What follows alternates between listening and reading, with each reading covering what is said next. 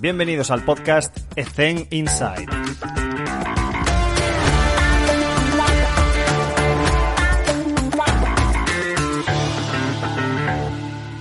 Muy buenas a todos y bienvenidos un día más a Ethen Inside. Hoy está con nosotros Josep Alemán. ¿Qué tal, Josep? ¿Cómo estás? Hola, bien. Acabando el día de la mejor manera posible, hablando contigo. Mantendré la conversación fresca para que no se nos haga un tostón, te lo prometo. Eh, Josep, pongo un poco en contexto porque no es tan común, porque llevo dos meses haciendo entrevistas, entonces el contexto es, eh, el podcast vamos a abrirlo a todo tipo de espectros, a todo tipo de agentes del rendimiento y entrenadores es uno de ellos. Por eso eh, me gustaría saber cuál es tu opinión en, respecto a muchísimos temas que quiero comentar contigo. Pero antes, Josep, si te parece, coméntanos un poco a qué te dedicas, qué funciones estás desempeñando, un poco el contexto y a partir de ahí, pues, pues construimos.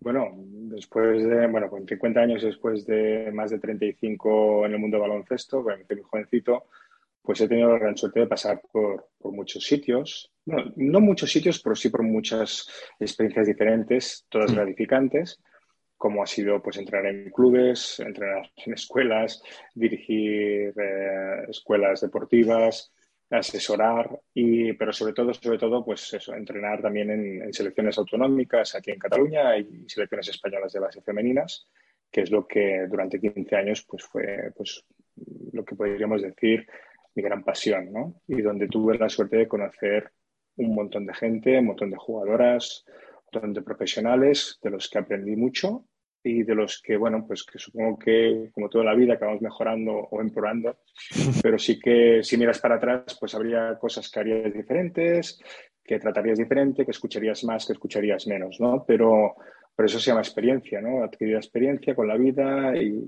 y bueno, lo que se intenta pues es mejorar, ¿no? Y no empeorar. Mm. Eh, en esos momentos, pues eh, desde que dejé la Federación Española, pues hará pues cinco o seis años, pues he intentado entrenar en, en clubes. Eh, las experiencias han sido correctas, pero tampoco las he acabado de disfrutar como, como, esperaba. Y me surgió hace un par de años la oportunidad de, de trabajar para una fundación universitaria, FUNIVER, eh, de la mano de su presidente, Santos Gracia. Y la verdad es que fue un reto porque me enfocaron para el tema académico. ¿no? Entonces, allí pues llevo dos años que hemos diseñado un máster de baloncesto eh, 100% online, con, lo, con, las ventajas y las desventajas que tiene pues todo, toda enseñanza online, ¿no? Uh -huh. Y aunque es un producto muy joven y estamos implementándolo en diferentes sitios a nivel global, pues no deja de ser una formación que complementa pues a todas estas formaciones a, los que, a las que hemos asistido durante muchos años todos, ¿no? Uh -huh. Y a raíz de ese trabajo académico, pues bueno, me ha surgido la oportunidad también de colaborar con la universidad que, que tenemos y la verdad es que ahora pues es básicamente enfocado a, al, al, al, mundo académico, ¿no? Eh, también es verdad que soy maestro, soy maestro de educación física, no preparador físico, soy MEF, eh, de, los, de los de la generación de los 90. Sí, sí. Y, y, la verdad es que también he disfrutado mucho siendo maestro y disfruto siendo maestro, tanto con la especialidad como siendo tutor.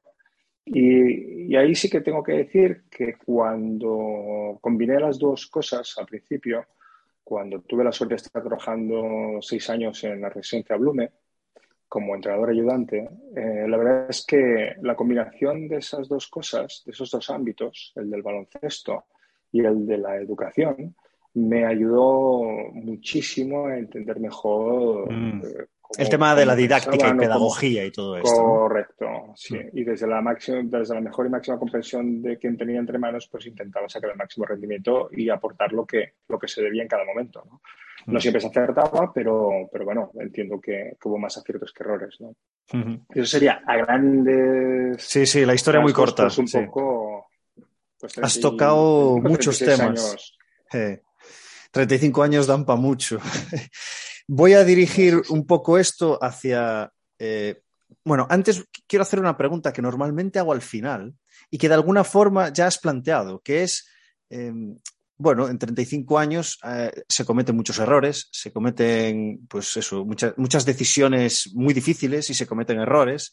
Eh, si te hiciese la pregunta, Josep, de qué cambiarías de lo que has hecho los primeros cinco años con respecto a toda la experiencia que tienes ahora, ¿Qué, ¿qué, recuperarías? Hostia, esto lo hubiese hecho de forma diferente, tenía que haber atendido más a este aspecto, ¿sabes? pues sí, sí, sí, no, han sido... durante mucho tiempo haces un proceso de reflexión, ¿no? Si quieres mejorar, si quieres, ya no solo como entrenador, sino como persona, ¿no? Pues mm. quieres, quieres avanzar en la vida adecuadamente, pues haces, tienes, tienes mucha mirada hacia atrás, ¿no? Y sí que es verdad, pues que tanto te fijas en los aciertos como en los errores, y, pero sobre todo entender que también los aciertos pues estuvieron a punto de ser errores o los errores estuvieron a punto de ser aciertos, ¿no? Entonces, pues hacerlo todo ese análisis en, su justa medida, ¿no? Ni castigarte mucho, ni vanagloriarte mucho. Mm. Y lo que habría hecho, pues hay momentos puntuales, ¿no? Momentos puntuales como haber escuchado más a un entrenador ayudante que me aconsejó en, en, una selección autonómica infantil, pues optar por una determinada, un determinado perfil de jugadoras porque las que, en las que yo creía pues estaban lesionadas y llegaron muy justas y no tuvimos el resultado que esperábamos. Hmm. El, el, el, ganarme la confianza a lo mejor de, de, jugadoras en la residencia Blume para conocerlas mejor y a partir de aquí poder actuar en consecuencia y más adecuadamente a veces, en el sentido de, bueno, pues interpretar correctamente, pues una convivencia de cada día, cada día, cada día, pues tienes que conocer mejor a la gente y era muy joven. Entonces, lo que, lo que haría es intentar volver a actuar a partir de la experiencia que tengo ahora, ¿no? Claro, eso sería mucha ventaja, porque si con 20, 25, 30 años tienes la experiencia y la sabiduría, entre comillas, de, los 50, después de 35 años, pues, pues tendrías mucha ventaja, ¿no? Em, ¿Qué haría diferente? Quizás ser un poco más humilde. Hmm. Sería algo que también recomendaría a la gente, ¿no? Pero a veces también eh, sin exceso, porque a lo mejor esa, se podría confundir esa, esa, humildad con una limitación en la ambición, en la ilusión, en, la entrega, en la pasión, ¿no? Y sería, pues, básicamente sería encontrar ese, ese, ese equilibrio entre, entre ambas cosas, ¿no? Hmm. Pero sobre todo, yo, yo tengo la suerte de trabajar con muy buenos entrenadores y entrenadoras. He intentado aprender lo que se debía hacer y lo que no se debía hacer hmm. a, partir de lo que observaba y de lo que experimentaba pero sí que creo que lo que haría, que es lo que he ido haciendo a medida que he ido avanzando, es escuchar más a la gente, ¿no? O sea, mm. escuchar más y hablar menos. Sería lo que, lo que haría diferente. Consejo sabio. Josep, eh, la chaqueta del entrenador pesa, es la que más pesa, porque tienes muchísima responsabilidad. Em, cualquier decisión, eh, cualquier cosa que digas va a generar una emoción en, en las jugadoras. Eh, estás en el ojo del huracán constantemente. ¿Cómo has llevado esa gestión de, no sé si estrés, presión? Eh, ¿cómo, cómo, has conseguido eh, estar tranquilo con lo que haces, independientemente del resultado, aunque ya sabemos que todos queremos ganar, incluido en formación? ¿Cómo has llevado ese proceso? No, presión presión tampoco, ¿no? O sea, al final aprendes a relativizar, a relativizar la importancia de lo que haces, ¿no? Que mm. es importante, pero dentro de, la, de, lo grande que es el cosmos y el universo, ¿no? Y el mundo que vivimos, pues tiene su importancia relativa, ¿no? Ahora bien, una vez dicho eso, pues bueno, lo que haces es importante y lo intentas hacer lo mejor posible. Em, lo he llevado mal cuando, porque tengo, he tenido la capacidad de ser consciente de los errores, ¿no? O de que me los hayan hecho ver, ¿no? Mm. Entonces, eh, lo he llevado bien cuando he sido capaz de corregirlos, cuando he sido capaz de, llevar aquello que había hecho erróneamente al acierto. Puede hmm. ser a nivel técnico, puede ser a nivel, a, nivel táctico o puede ser simplemente en dinámica de grupo o en dinámica individual. ¿no? Hmm. Creo que el entrenador debería dominar mm, muchos, muchas facetas y muchos aspectos, y no solo de la técnica y de la táctica, de técnico, de grandes técnicos de técnica individual o grandes estrategas o grandes unidades de la táctica, hay muchos. De grandes entrenadores que entiendan cómo usar eso para sacar el máximo rendimiento y para ayudar al jugador o a la jugadora en su progresión de manera adecuada, ya no son tantos, ¿no? Entonces, mm, el que se presiona demasiado no va a tener ese equilibrio para conseguir eso, el que se obsesiona demasiado no va a conseguirlo, pues sí, no lo sé, pero mm. sí que le va a ir, va a ir contra otras cosas, ¿no? Que a lo mejor no serán el baloncesto, pero serán en su vida privada, en su vida familiar, ¿no? Mm. Mira, mm. precisamente que antes me preguntabas, pues una de las cosas que cambiaría es no haberme perdido las balas de plata de mis abuelos por un partido de baloncesto, por ejemplo, ¿no? O sea, eso sí que es. Ahora me has hecho recordar ese momento. Eso no vuelve, pues, claro. Pues no lo haría, ¿no? Pues como dijo Jessica Vicios, no sé si fue Kai Courage que tenía, que tuvo un hijo, no sé, recuerdo, y, dijo lo que dijo, ¿no? Y tiene toda razón. O sea, hay un momento para cada cosa y una cosa para cada momento. Y, se tiene que entender así, por muy profesional que seas, por muy amateur que seas, ¿no? Entonces ahí, pues bueno, pues sí que te diría que el tema de la presión, la justa y necesaria, hmm. ¿no? Porque si no, las cosas no van a fluir. El baloncesto es lo más importante de lo menos importante, ¿no? Es lo más importante, lo menos importante. Bueno, el baloncesto para mí en su momento fue una válvula de escape, fue un refugio, fue algo que encontré que me completaba como persona y hmm. que podía expresarme y podía y, daba respuesta a muchas necesidades que tenía pues cuando empecé, ¿no? Yo empecé a jugar con 14 años, imagínate, o sea, muy tarde eh, creía que podía llegar a comerme el mundo y la realidad, pues al final te acaba poniendo en tu sitio, ¿no? Como la competición, ¿no? Que al final te acaba poniendo en tu sitio. Mm, mm. Y con, pues empecé con 13, no con 14, con 13, con 14 empecé a entrenar y ya ganas un campeonato comarcal, ¿no? Ganas allí, pues, dices, ¿qué, ha pasado aquí? ¿no? Pues supongo que los otros eran peores que yo, porque con 14 años no tenía ni idea de nada, ¿no? Entonces, ¿qué pasó? Pues que los otros eran peores, ¿no? Y que los niños lo hacían muy bien, ¿no? Entonces ahí te das cuenta, pues bueno, tuve la suerte de tener un, muy buen mentor eh, en, en, ese club, en Masnou, en el Masnou Basketball, eh, cerca de Barcelona y, la verdad es que, que, me dio mucho, ¿no? Me dio mucho y hay una anécdota muy, muy, muy tonta, muy simple, que es que yo con, 14 años pues gané un partido presionando toda la pista en un pueblecito, pues quedamos 132 a 6, ¿no? Y volví muy, muy orgulloso, he ganado, tal, y me coge, me, me tira de las orejas y dice, vamos a ver, ¿qué has hecho? ¿Qué has hecho? ¿no? Y, y, me hizo su reflexión y, y, aún me acuerdo de esto hace 36 años, ¿no? Y aún me acuerdo de, esa reflexión, de esa bronca y de esa primera gran lección de, respetar, de respetar al rival, de respetar a los niños, a los propios y a los ajenos y de entender lo que estás haciendo, ¿no? Porque imagínate, con 14 años, si tienes la oportunidad de hacer 100 puntos como entrenador, pues imagínate, ¿no?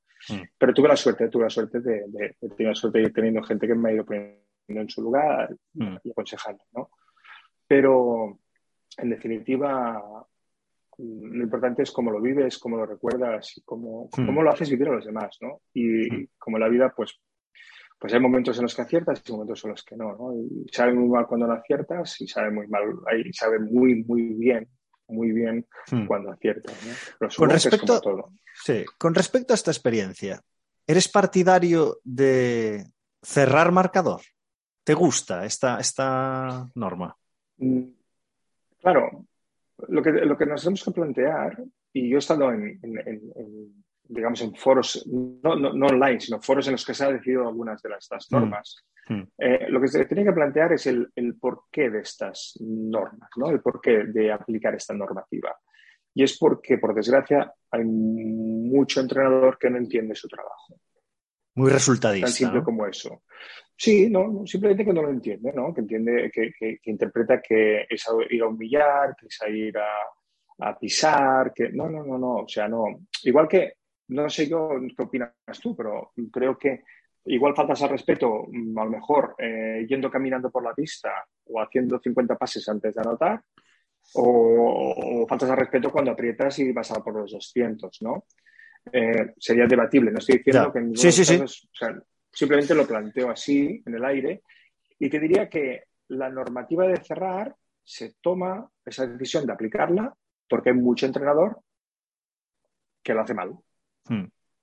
A ver, esto, como, bien dices, esto es una escala de grises. Es decir, si la medida se toma para que mm, los entrenadores se dediquen a educar a, a, sus deportistas y no tanto a buscar humillar, que eso puede que incluso provoque que esos niños dejen de jugar a baloncesto, por tanto estarías eh, haciendo un favor, un flaco favor a, a, la comunidad del baloncesto. Entonces lo entiendo. Lo que, lo que sí que no comparto es el hecho de que tú te vayas perdiendo de 50 cuando has perdido de 100. Porque ese sentimiento de, hostia, me han ganado de 100 y el año que viene me ganan de 80 y el año siguiente me ganan de 40, eso es evolución, es progresión y es, me voy a casa jodido porque me han ganado de 100. Pero bueno, yo, soy muy, ¿eh? yo soy muy agresivo con eso. Bueno, para, para, empezar te diría que seguramente, a menos de que sea un, una circunscripción muy pequeña en la que juegas con quien puedes, es que lo primero que teníamos que plantear es si estamos en el nivel adecuado. ¿no? Estamos también, compitiendo en el nivel adecuado. Luego se tiene que entender que estamos compitiendo. O sea, no, marcador, no marcador. Oye, no nos vamos a fijar, vamos a contar solo las partes. Eso es. eso es. ¿Estamos desvirtuando el juego? No, estamos desvirtuando la competición. El proceso es un juego competitivo. El mm. problema no es que sea competitivo, es cómo interpretamos la competición y cómo enseñamos a competir. Entraremos en el debate de cómo enseñamos a ganar y cómo enseñamos a perder. Pues igual mm. tengo que enseñar a perder de 100 como tengo que enseñar a ganar de, 100. El problema es cuando se limita porque no se sabe. Mm. Yo entiendo, igual que hay normas que, limitan a los tramposos y perjudican la progresión del jugador porque por unos pocos pagan muchos. Y hmm. eso es la historia de baloncesto. O sea, Lo has descrito las perfectamente. limitadoras son por eso. Hmm. Es una desgracia, pero es una pena. es triste, es triste que el sentido común no sea tan común. Es triste, pero es así. Eh, no, no, podía explicarlo de, mejor forma. Eh, Josep, para nuestra comunidad, que es evidentemente de preparación física. Me gustaría muchísimo saber mm, de una persona que lleva tanto, tanta experiencia, lo dijiste tú, quizás no en tantos sitios, pero has estado con un montón de jugadoras y con un montón de entrenadores y con un montón de staff. Entonces, ¿cómo es ese preparador físico ideal para ti? Eh, las características que debe tener. ¿Cómo, ¿Cómo podemos agradarte y que te sientas cómodo y qué pides de nosotros? A ver, es una pregunta interesante y voy a intentar contestarla de la manera más simple posible. Em, el preparador físico que respeta y que se hace respetar. Que se hace respetar a partir de lo que sabe, de lo que aplica, de su conocimiento y de la confianza hacia el trabajo que se está haciendo, propio y del equipo en general. Y el preparador físico que es capaz de adelantarse, de avanzarse, y de decir lo que toca en cada momento, no de decir lo que cree que toca decir o lo que espera el entrenador que diga, porque el preparador físico es uno de los ejes más importantes de un staff técnico, de un cuerpo técnico, porque no nos engañemos, yo puedo enseñar mucha táctica, puedo enseñar mucha técnica, pero si el jueves resulta que llego a la Final Four y llego con cuatro lesionados, o yo con tres con las baterías súper bajas, sí. Pues eso, eso es un tema de cargas, es un tema de trabajo físico, un tema de, recuperaciones, un tema de, alimentaciones, un tema de, muchas cosas. Entonces yo eh, he tenido la suerte de trabajar con muchos preparadores físicos y muchas preparadoras físicas, cada uno diferente, con sus rutinas. Y yo no he sido nunca, un, en este caso, un seleccionador que estableciera unas rutinas, unos hábitos o una línea a seguir que no fuera la de conoce de la mejor manera posible a la generación, a las jugadoras, al, al individuo, hmm. ¿vale? Y a partir de aquí, diseñame el mejor trabajo posible por individuo y el mejor trabajo posible colectivo. ¿Aquí estamos hablando de selección o de la Blume? Aquí estamos hablando de selección, porque la Blume no tenía la capacidad para hacer eso. Yo cuando tuve la capacidad, sí, en la ah, Blume había una prueba física muy, muy potente. Que es Zara, ¿no? Que es Zara. Sí, ahora estaba Caribagur, ¿de acuerdo? Mm. Em, y, claro, yo aún no tenía tampoco el conocimiento como para, valorar o analizar en profundidad el trabajo de preparador físico, que a lo mejor ahora tampoco lo tengo, pero bueno, al menos en la experiencia pues ayuda, ¿no? Sí, sí. Pero para mí lo importante es que el preparador físico se sienta parte del staff técnico porque lo es, parte de él, se sienta respetado y, y opine y aplique aquello que es más adecuado. O sea, en su área él es el experto. Yo no estoy demasiado de acuerdo en que la voz en la sí o no. Pues si a mí el médico me dice que un jugador no puede jugar, pues no sé. Y si un físico me dice que una jugadora no puede jugar, pues pasar por encima de esas decisiones eh, y qué ha pasado, que lo he visto, lo he vivido y a veces pues, las circunstancias obligan, ¿no? Porque no tiene más jugadores y tal. Porque el rendimiento no es salud y estamos aquí para ganar títulos. Esto es así. Sí, pero claro, ¿qué título, qué edad, eh, qué situación? Entiendo que es diferente infiltrar a un jugador que se va a jugar la final de la Euroliga o la mm. final de la NBA eh, que infiltrar a una jugadora de 15 años porque tiene un campeonato de Europa. No lo sé. Claro, es contextual. yo creo que no son casos similares, exacto, son contextual, ¿no? Entiendo que una infiltración hecha por un experto con la mm, cantidad adecuada, en el punto adecuado, porque lo guías por la ecografía, porque mm. tal, porque cual, va a ser perfecta y va a ayudar a superar ese partido, pero una infiltración hecha por un médico generalista que al que vas porque el seguro no te entra o porque tal, porque no tiene ecógrafo, no tiene guía. Hay pues mucho de esto. Tan, adecuada, ¿no?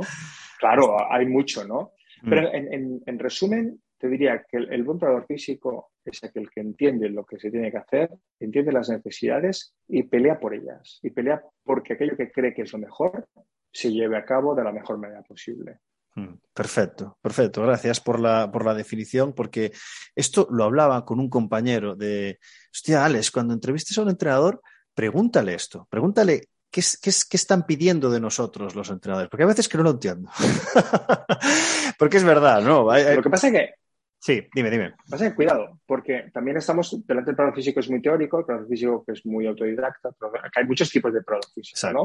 Pero si buscamos al mejor programa físico de manera ideal, evidentemente también es el que conozca el juego, en este caso el baloncesto.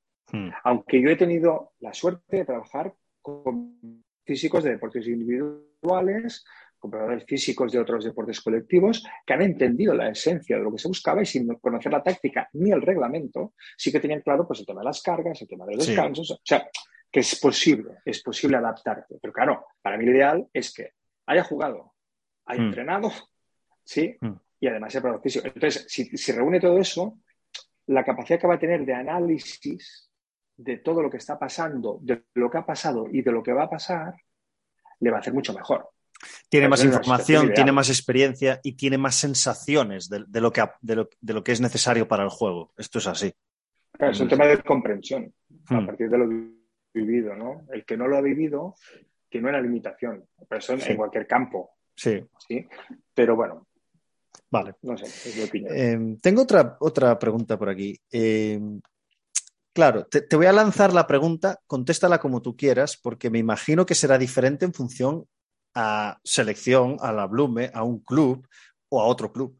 La pregunta es la siguiente. ¿Cómo es una charla con Josep? Una charla de, prepartido, digamos, con las jugadoras en el vestuario. Bueno, ha, habido, ha habido de todo, prepartido, pospartido, con gritos, sin gritos, podríamos hablar de, la que quisieras, ¿no? Mira, las, las, primeras había mucho grito. Cuando era jovencito había mucho grito. Y como siempre digo, eso era reflejo de lo poco que sabía, porque muchas veces el entrenador grita porque no entiende lo que está pasando ni tiene los recursos para solventar mm. eficientemente y eficazmente lo que está pasando, ¿no? Entonces recurres al grito. Cuando hay que decir que el grito en un momento dado y en función del jugador al jugador... Pues, activa, sí, sí. Porque jugadores que les va, les va, mejor y otros que no, ¿no? Mm. Eh, charla prepartido. Pues intentar... Claro, es que hay diferentes, ¿no? O sea, es diferente encarar una final de un campeonato de Europa junior a una final de un campeonato infantil de España, a una de las selecciones como al del club. Pero sí que es verdad que todas han tenido siempre en común el, la máxima dedicación, la máxima preparación, la máxima inspiración, el buscar, el empezar enganchando el interés, acabar de manera siempre positiva, el, el subir, el bajar. Mm. No, o sea, si tú ves muchas, a ver, si tú ves mucho tema americano, mucha película americana, mucho documental americano, o, has tenido la suerte de vivir en primera persona pues, el deporte americano, pues ves que hay mucho, también mucho, mucha pasión, mucho, mucho cojones, ¿no? Mucho, ¿eh? Mucho, ¡ah! porque no siempre, no siempre puede ser eso, porque si los dos equipos hacen lo mismo, pues ¿quién va a ganar? Pues el más rápido, más guapo y más bueno, o sea, y si hacen lo mismo, pues tienes que buscar algo diferente. La, charla, la charla conmigo siempre he intentado focalizar eh, los objetivos a nivel global, pero pasando siempre por las individualidades de todas y cada una de los jugadores, de los jugadores experimentados chicos, eh, en cada momento, ¿no? Mm. intentando que cada uno tuviera claro su rol en ese mm. partido, eh, sus limitaciones, sus virtudes, siempre intentando respetar, ¿de acuerdo? Aunque no siempre, pues, pues, a veces te equivocas, pero en principio respetándolos, ¿de acuerdo? Hablando adecuadamente, intentando ser muy claro y muy preciso en lo que, en lo que quieres transmitir, ¿no? Pero evidentemente siempre acabar en positivo, igual que te diría que en media parte o en postpartido no tiene por qué ser siempre positivo, ¿no? Mm. Siempre tienes que intentar alcanzar lo máximo de positivo que puedas, pero a veces es necesario un punto negativo, un punto recriminatorio, un punto correctivo, no lo sé, un punto, ¿eh? tampoco nos tenemos que volver locos, aunque mm, Josep Alemán, cuando era más jovencito, pues se había vuelto loco, ¿no? El golpe, el golpe de puerta, la pizarra que tiras, el me voy, el... Pero todo ¿Cuántas pizarras, cuántas pizarras has tenido en tu vida, Josep? Pues mira, no muchas y la mayoría me las han regalado. Pues claro, entonces no has roto tantas. no, yo creo que romper es roto dos, pero, oh. pero, no debería haber roto ninguna. No debería haber roto ninguna. ¿Me explico? O sea, no es necesario. el otro día tengo un amigo que está haciendo un playoff de descenso, Liga Eva, y padrino de boda, y, y está viéndolo online, porque no puede bajar. Y bueno, una situación con los árbitros y tal, que pues no compartió, y una patada a la silla. Claro, lo primero que pregunté es, ¿cómo tienes el pie? ¿No? O sea, y, y, se cagó en todo, o sea, pues, pues, pues, mm, pues me duele, ¿no? Pero a veces, a veces no podemos controlarnos, ¿no? Y mm. la pasión nos lleva, no mm. somos humanos. Pero sí que es verdad que el, el entrenador que mejor controla las sensaciones, los sentimientos, es el que mejor puede llegar a controlar un partido, ¿no? Y hmm. creo que ahí hay verdaderos maestros de esto, ¿no? Porque a veces los que, no los que son más psicólogos, yo pienso que esa no es una expresión adecuada, pero sí los que son más observadores, los que son mejor las emociones, los que son capaces de sacar lo mejor del jugador, que a veces no son tan buenos técnicamente o tácticamente, son los que se llevan el gato al agua. Y es porque a veces no es necesario esto. Ahora hablo de alto nivel competitivo, ¿no? No es necesario saber tanto de baloncesto, pero sí saber de las personas y de lo que necesitan, ¿no? Pues sí, tengo un montón de preguntas y creo que me va a costar seleccionarlas, pero una es el tema de los árbitros. Josep, ¿cómo intentas, o sea, es, primero, la pregunta es si intentas influir de alguna forma en los árbitros, porque es un elemento más del juego, y, si es así, ¿cómo lo haces? Uf, eh, sí, es evidente que todos los entrenadores intentamos influir de una manera o de otra en el criterio arbitral, hmm. porque forma parte del juego. Lo que no tiene que faltar nunca es el respeto. Igual que no tiene que faltar nunca el respeto de ellos hacia nosotros. Hmm. Porque se han vivido muchas, yo he vivido situaciones en las que pues he falta el respeto porque me he sentido poco respetado, ¿no? Sí. Eh, que al final no deja de ser interpretaciones pero hay cosas más subjetivas, cosas más subjetivas que a veces te hacen pensar pues que a lo mejor no se está pitando adecuadamente, sea porque el árbitro es casero, sea porque resulta que pasan 10 años y viene y te dice, no, yo es que te pité una técnica hace 15 años. Y te quedas así y dices, pero ¿cómo puede ser que te acuerdes? ¿no? Pero resulta que como eras muy jovencito y no te conocían tanto y en un momento dado te conocen más, pues parece como que la medallita. Evidentemente, eso es un árbitro que como persona pues merece poco, poco. Pero, pero a nivel, a nivel de estrategia de partido y tal, sí que, sí que en un momento dado puedes influir. Si me permites, te explico una anécdota. Eh, hay, un, hay un entrenador en el baloncesto femenino que tú puedes estar más de acuerdo o menos de cómo hace las cosas, pero es muy bueno, que es Domingo Díaz. Domingo. Díaz y Begoña son muy buenos. ¿no? Y de hecho ahora, pues el otro día, pues ganaron otra vez el Campeonato de España Junior Femenino, si no me equivoco. Han sacado, para, un segundo, para que no lo conozca, o sea, han sacado una barbaridad de, de jugadoras de primer nivel entre estos dos. Una barbaridad. Perdona, continúa. Sí, lo que pasa es que te digo, ¿eh? o sea, son maneras de hacer que puedes estar más de acuerdo, puedes estar menos de acuerdo, pero son competitivos y siempre lo han sido, ¿no?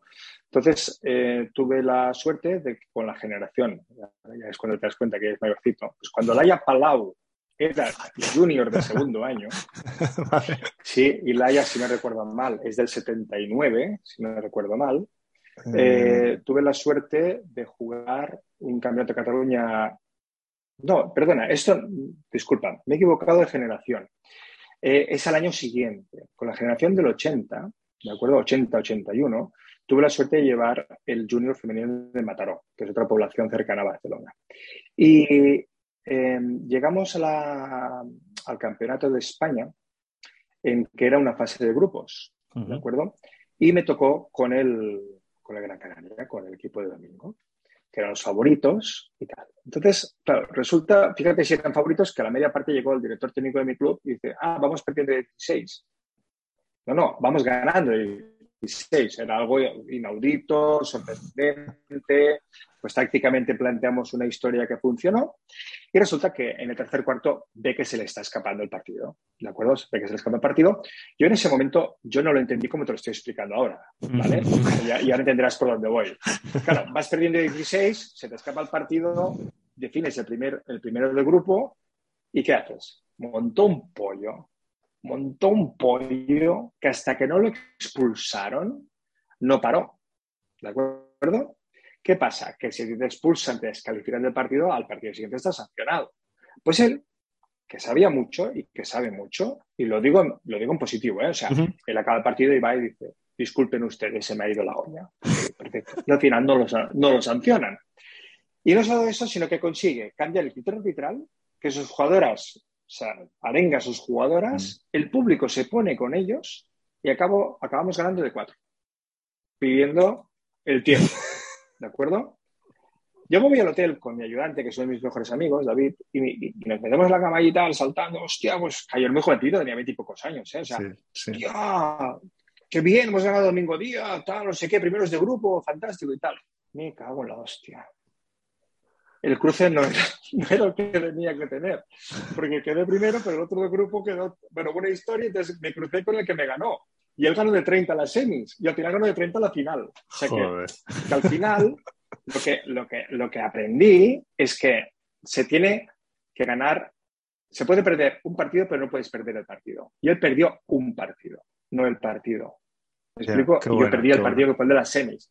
Al final quedamos terceros, todo el mundo contento, fantástico, divino, ¿no? Pero, pero ahí tuve, tuve una lección, ¿no?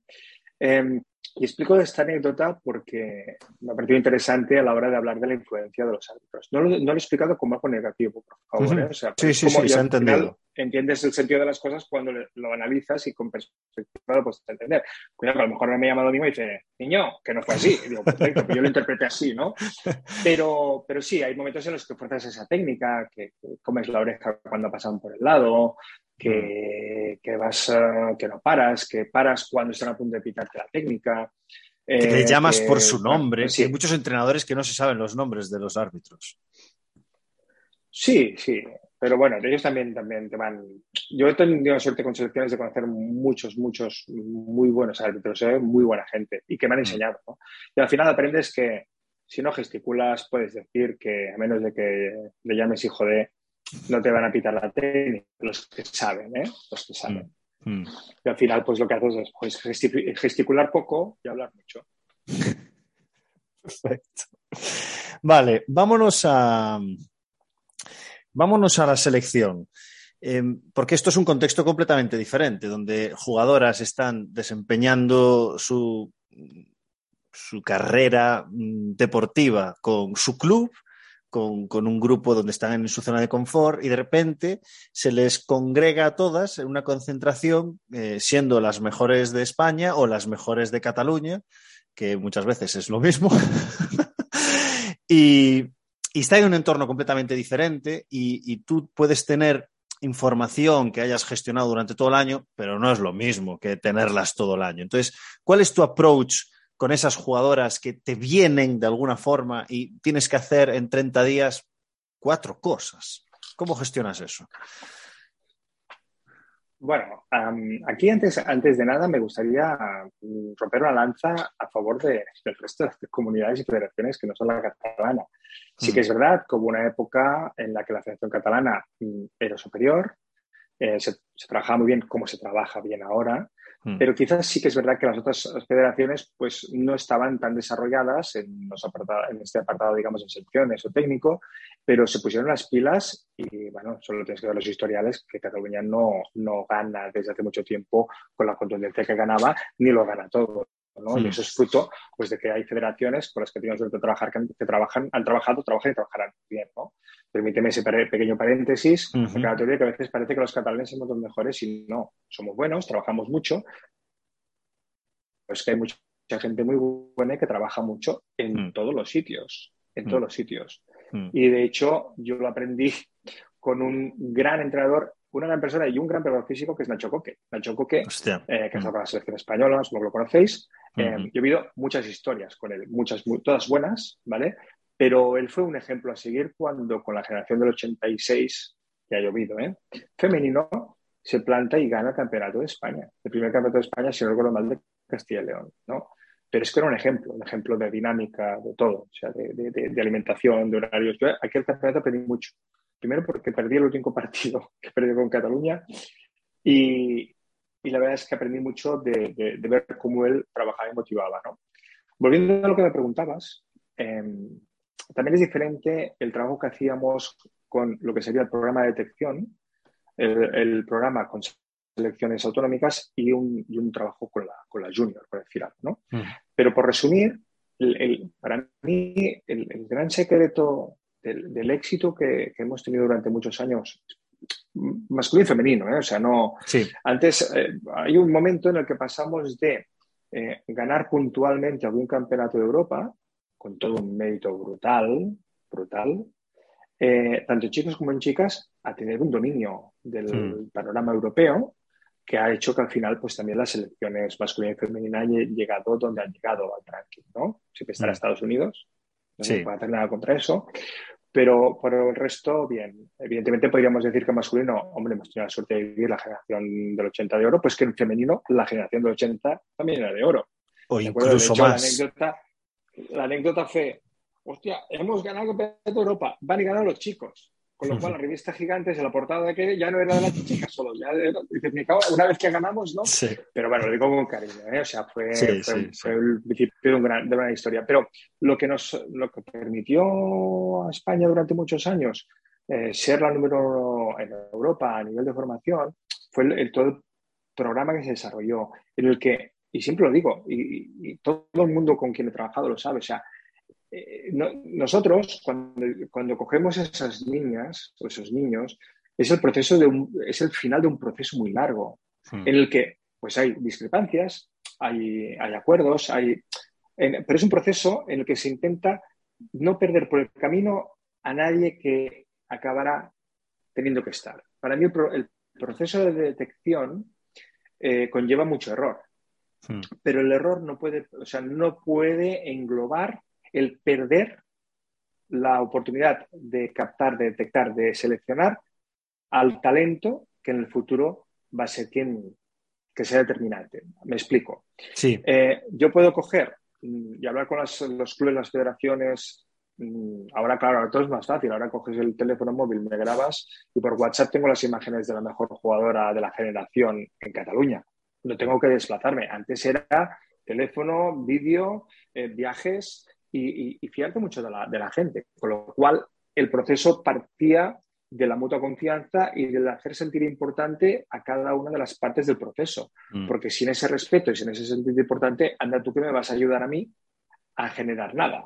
Mm. ¿De acuerdo? Si no hay un reconocimiento, no hay una participación. Entonces, si yo mm, dirigía una historia, pues que tenía una serie de entrenadores, una serie de seleccionadores, una serie de productos físicos, que todos tenían una opinión, Evidentemente que eso es una pirámide con una base muy amplia, pero lo que decía es que dentro de esa pirámide, esa base amplia, no puede dejar de estar quien realmente tiene que estar. Puede estar quien no tiene que estar o puede estar quien va a llegar a medio camino, pero debería estar quien llega al final. Hmm. Te pongo un ejemplo. Hmm. En la generación del 89, que podríamos hablar de Alba Torrens, de Georgina Bahí, de Tamara Valde, de Laura Nichols, por poner cuatro ejemplos. ¿De mm. acuerdo? Y ahora entenderás por qué he puesto esos cuatro. Vaya cuatro. Eh, ya, ya en minibásquet, en minibásquet, las convocamos en QTI, con la U12. Ya estaban, ¿de acuerdo? Y Laura, no, sé si se incorporó quizás un pelín más tarde, pero bueno, lo que quiero decir es que en la primera experiencia internacional de esta generación, que fue en el condado de Kent, siendo infantiles, en un, en un BAM no demasiado oficial, un, BAM tournament, en el que se jugó contra Irlanda, Polonia e Inglaterra, eh, el cinco titular eran estas cuatro jugadoras. Y luego teníamos dos bases, que era Laura Fernández de Canarias y, y mismo Steirin, si no recuerdo mal, de Barcelona, que quizás han llegado, una más que la otra, han llegado a un cierto nivel, pero no han llegado al nivel de las otras cuatro. Mm. Claro, cuando tú sacas a las cuatro jugadores infantiles en metro noventa a jugar baloncesto, Claro, la gente flipaba. Primero yo, ¿eh? O sea, yo lo disfruté mucho. Claro, ¿qué pasa? Que tú estés ahí, y me acordé siempre de una charla a la vuelta en la que dijimos que tenían duende, que era una generación que tenía duende, una generación que podía marcar un antes y un después. Y mm. realmente a partir de esa generación, cuidado, 87, 86, 87, 88, ¿sí? Silvia Domínguez, eh, todas todas esas jugadoras que después se han ido incorporando, en su momento en la Carbó. hay mucha, mucha jugadora de esta generación, Gabi Ocete, que está en activo. O sea, hay mucha gente que está ahora cuando tengo mis niñas y vemos baloncesto femenino en la tele, digo, coño, tengo la suerte de entrenar a esta, entrenar a esta, entrenar a esta. Mm. No es que me tenga la suerte de entrenarme a mí, sino que yo tengo la suerte de entrenarlas, ¿no? Mm. He entrenado desde muy pequeñitas. Entonces se juntaron todas estas generaciones que son las que son las que forman la selección española. Cuidado, sigo diciendo, generación 79, 80, 81, fue el principio de una gran historia, 83, 84, ¿vale? Pero sí que es verdad que íbamos, ahora sí, ahora no, pero hay un momento ahí, 87, 86, 87, 88, Ana Cruz. Hmm. Ana Cruz, fíjate, voy a explicar una, anécdota. Ana Cruz no la, no la, no la convocamos para española hasta que es junior. Su primera experiencia con la española es junior de primer año. Que tuve la suerte de llevarla yo, ¿vale? Que era una selección B, digamos, y me di cuenta del error que había cometido. Pero es que no la había convocado ni en la catalana. Ese fue uno de los errores. Digo, eso no, eso no puede ser. Hmm. Para, quien lo entienda, Ana Cruz ha jugado en la WNBA, o sea, para que os dais una idea. Correcto, correcto. Esa es una de las cosas que tengo ahí clavadas, ¿no? De, no haberlo visto antes. Y la pobre Ana ya no solo tuvo la desgracia de no que no la seleccionáramos antes, sino que tuvo la desgracia que en el primer partido internacional contra Francia, en Francia, con los árbitros franceses, le pega un viaje la número de francesa en una entrada que sale disparada y patina, no te exagero, 15 metros hasta la pared y se rompe el brazo. Esa es la primera experiencia internacional con, de Ana Cruz. Y le tuvimos que entablillar con cartones que encontramos ahí tal, tuvimos que llevar a un médico privado, todo fue muy raro, la verdad es que no fue una muy buena experiencia, ¿no? Mm. Pero esa fue la primera experiencia y de ahí, pues bueno, ella, ella trabaja mucho, ¿eh? o sea, cuidado, o sea, pasa al final los perfiles, las alturas, el no sé qué, mm. no sé cuántos. Te voy a hacer una pregunta muy difícil, Josep. déjame déjame hacerle esta pregunta, que es imposible la respuesta, pero tu opinión. ¿Tú crees que el hecho de que en este caso y otras muchas, eh, el no haber seleccionado a Ana Cruz antes de ser juvenil ha provocado que durante esos años ella desarrollase para poder llegar a la selección? Esto es como el efecto mariposa. Me arriesgo a equivocarme, pero eso se lo tenemos que preguntar a ella. Ella hizo su camino independientemente de, si la seleccionaban. Es que al final el proceso de selección deja de ser eso, seleccionar. Hmm. Pero tú puedes seguir tu camino. De hecho, Pau Gasol cuando iba a la Elite Jova, no era precisamente el primero del draft. Eso es. ¿no? eso me lo han explicado, yo no estaba, pero me lo han explicado esas historias. Y, es más grande, ¿no? O sea, mm. al final, pero, pero, estaba, estaba ahí, ¿no? Sí, sí, sí. que la alternativa será la de Aito, y sí que pero él ha trabajado, y ha trabajado con otros entrenadores previos que han creído en él, y sobre todo él ha creído en él mismo. ¿no? Y ha mm. tenido la suerte de la familia que ha tenido, y dice Pau, dice Mark, ¿vale?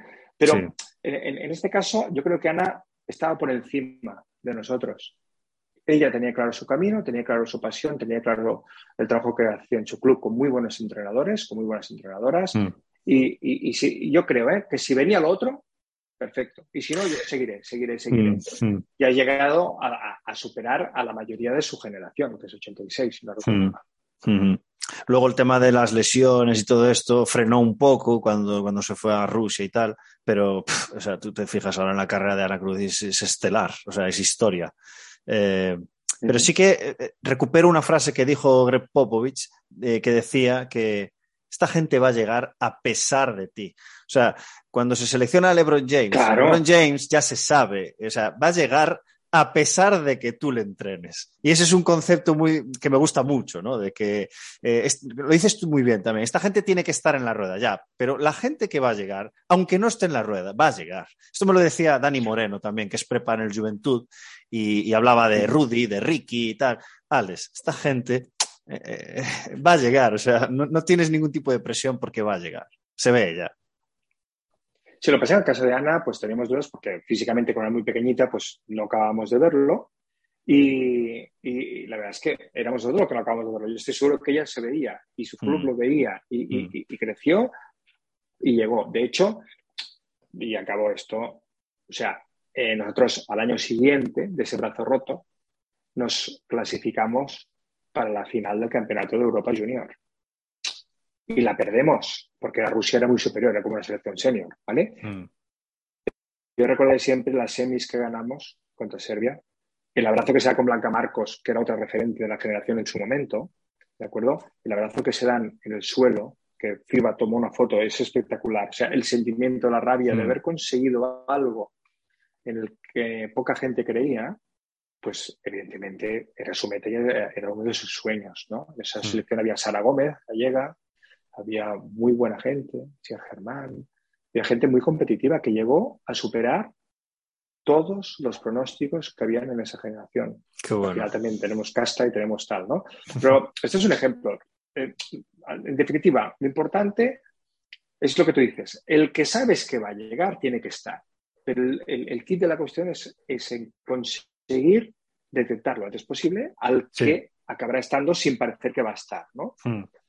No sé si te habrá pasado, bueno, seguro, que te habrá pasado. Yo he podido disfrutar un par de veranos con, la U18 y, una cosa que tenía clara es que tú, ves en los resultados que España siempre está en puestos de medalla o, disputando para medalla. Sabes que vas a tener una oportunidad de conseguir medalla y eso, joder, ilusiona un huevo. Pero ese primer año que estuve, ya directamente incluso nos lo dijeron, que Alex, esta generación, mm, tal. Y nos metimos en la final con Miguel, ¿sabes? Con Miguel Ortega. ¿Y por qué? Porque las jugadoras de baloncesto tienen un gen competitivo que no tienen las otras generaciones, tío. O sea, me refiero, las, los otros, las otras selecciones. Por ejemplo, contra Francia nos ganaron porque estaban físicamente a otro nivel a otro nivel. Pero lo que dices tú, la casta, las ganas de ganar, las ganas de competir, las ganas de, eh, puedo ser inferior físicamente, pero te voy a meter un bloqueo que te vas a enterar. Ese tipo de cosas mm, se ven, tío, se ven en ese gen. Entonces, esto es entrenable, viene de serie, eh, existe el método FEB. ¿Qué es esto, tío? Bueno, yo, yo, creo que aquí hay, varias cosas. ¿no? Primero, si hablamos de Francia femenino y seguramente masculino, porque ya bueno, también muy buena generación ahora absoluta, ¿no? Em, lo que decíamos siempre es que tienen grandes atletas, pero no grandes jugadoras de baloncesto. Hmm. Cuidado, gruda aparte. o sea, nunca han, tenido, nunca han tenido una gran base en categorías de base, les faltaba alguien que las hiciera jugar, y sí que es verdad que físicamente son superiores porque además hay una cosa que no sabe todo el mundo, que es que ellos disponen de dos tipologías genéticas de jugadora de color. Mm. Tienen la africana y la antillana. hasta, hasta, en eso pueden decidir, ¿no? Y tienen muy buena base física, pero les cuesta, y tienen un montaje hecho de centros de tecnificación, de alto rendimiento, pero sí que es verdad que, aunque sí que consiguen ganar medallas y tal, siempre ha habido esa diferencia, ¿no? Mm. Y creo, creo que ahí sí que es verdad que en su momento Ángel Pan hizo una apuesta por ese método FEB en el que hay muchas cosas muy buenas y cosas pues a lo mejor no son tan buenas y no a todo el mundo le gusta, pero cada método tiene sus historias, ¿no? Mm, pero mm. él hacía una cosa muy buena que era colocar entrenadores de liga femenina para competir. Y eso, eso después de un proceso que es lo que ha faltado quizás explicar antes, ese proceso desde la U12, ¿no? desde que tienen 11 años hasta que llegan a 15 en el torneo de la amistad, tanto chicas como chicas, que es la primera experiencia más seria así y tal, y luego llaman al Campeonato de Europa. ¿no? Todo ese proceso previo de conocimiento de las jugadoras, de análisis exhaustivo, eh, trabajado con los clubes, con las federaciones autonómicas, que se hacía, hacía que al final, más la ilusión, es que al final hay una cosa que se tiene que entender. Llegar a una selección es lo más fácil del mundo. ¿Por qué? Porque es que todo el mundo quiere estar, hmm. todo el mundo quiere hacerlo bien y además tienes la mejor materia prima. Hmm. Lo cual no quiere decir que tengas que ganar. Al final, una vez más, la competición te va colocando donde tienes que hmm. estar. Pero sí que es verdad que si tienes una muy buena selección, muy mal lo tienes que hacer para no clasificarte. En chicas no pasa tanto, pero en chicos, he visto selecciones, eh, digamos, autóctonas, buenísimas, con un talento, con unas ganas y con tal, pero llega esa selección que ese año el club X de ACB ha fichado al bielorruso, al nigeriano, al moscovita y al, y al, y al de Bélgica que mide 2.16, que dices, o sea, por mucho que lo quieras hacer bien, pues ese año va a ganar esa selección. Y no pasa nada, está permitido, pues no pasa nada, ¿no? Pero volviendo a lo que estábamos, yo creo que, que lo bueno que, que, se hacía y que se, hace, pero ahora no estoy, pero que creo que se sigue haciendo, es crear ese núcleo duro, esa, esa, ese, nos vamos a encontrar tres veces al año Vamos a competir contra, pero en el momento que hagamos eso, vamos a estar, vamos a ser una familia, vamos a ser un equipo. Pienso que la, diferencia era que se invertía tiempo y dinero, o se invierte tiempo y dinero en crear equipos, no selecciones. Eso es cierto. Cuando las, cuando las, las hablan de familia, se podría extender también abajo, ¿no? Entonces es mm. gente. Sí, sí. Yo te digo, el núcleo, o sea, el equipo va a cambiar. Son amigas, muchas son amigas directamente. Uno que evoluciona más, tal. Correcto. Hmm. Y había un sentimiento, y seguro que hay ahora un sentimiento de, mucha ambición, de mucha ilusión, de querer volver a encontrarse, hmm. de no cansarse de esto, ¿no? Si eso lo combinas con grandes profesionales que dominan el juego, que son grandes estrategas, y además ya llega toda la información, porque tienes 30 días, lo que tú dices, tienes cuatro semanas para un campeonato de Europa, un mundial, hmm. entonces esa combinación creo que es lo que ha hecho que realmente se puede llegar a lo que tú decías, ¿no? Que aunque no había buenas perspectivas, pues llegues. Luego está la suerte, están las lesiones, está ese tiro que entra o ese tiro que no entra.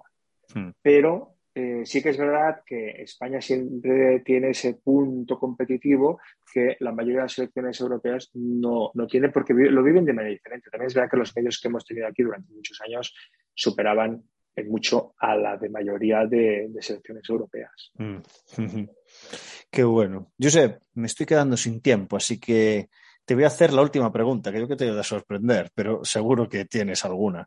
Eh, Josep, ¿podrías compartir con nosotros alguna anécdota graciosa que te haya pasado, embarazosa, vergonzosa, graciosa?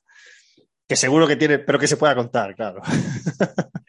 Bueno, me, han pasado, me han pasado muchas, pero ahora me he acordado de una que eh, de tanta tensión que había en un final de partido, eh, yo estaba de ayudante y, y estamos eh, recibiendo tiros libres. O sea, nos estaban tirando dos tiros libres muy decisivos y tal, y estaba tan metido, tan metido en que se tenía que coger el rebote, sí o sí, ¿no? Que, que en el momento que tira primero y falla, el único que se levanta y pega un grito al rebote en todo el pabellón lleno soy yo. Y tal como me levanto, digo, mierda, que no, que era el primero. Y me giro tranquilamente y me siento, claro. Eh, lo pasé mal, lo pasé mal, ¿no? Ganamos, por suerte ganamos. Pero, pero, les inyectaste la tensión ahí para el rebote. Fallo el segundo. Sí, sí, no, claro, pero claro, me quedé solo en el pabellón gritando, ¿no? Y que, grita este, ¿no? Pero digo, falló el segundo. Sí, sí, sí. Y cogisteis el rebote. el rebote y ganamos el partido. Sí, sí, pero no fue por mí, ¿eh? No, no. Y, y, si me permites, pues mira, me has hecho recordar otra, otra anécdota que es más táctica, ¿no? Para acabar, creo que puede, puede estar bien. Con un junior femenino eh, nos jugábamos el, el, clasificarnos para la final del Campeonato de Cataluña y el que ganaba se metía, ¿de acuerdo? Mm. O sea, tan mm. fácil como eso. Jugábamos en casa y íbamos perdiendo de uno y recuperamos el balón sacando de fondo desde nuestro banquillo, o sea, el hmm. campo contrario. Hmm. Quedaban 4,8 segundos, no quedaba más. ¿Qué hago yo? Coño, hostia, tiempo, time out, ¿no? Pues, saco la pizarra, una de esas que rompí, la puta madre, el controlador. Bueno, era la época que te las traían de Estados Unidos y de Canadá porque aquí no había. Es que ya soy viejo ya. Pero bueno, entonces, y montas la jugada. Hmm. Saca tú, recibes tú, bloqueas tú, canasta de tal, ¿vale? Fácil. Lo único que, lo único que hicieron de todo lo que dije fue la que sacó. Tal cual. Pero ¿qué pasó? Que le pasaron la bola a quien no la tenía que bajar, porque no la defendían, y en el momento que les saltan las jugadoras porque ven, dicen, hostia, que estaba a tirar, se la pasa a la pivot, que está a 6.25, porque en la época es 6.25 aún. Sí que es verdad que era una excelente tiradora, ¿eh? Mm. ¿Vale? Y sobre la bocina, el triple. y nos metemos en la final. Claro, y el entrenador rival, la botella, que lo vi, y hace. se, explotó la botella. Claro, todo sin pasión de pista y tal.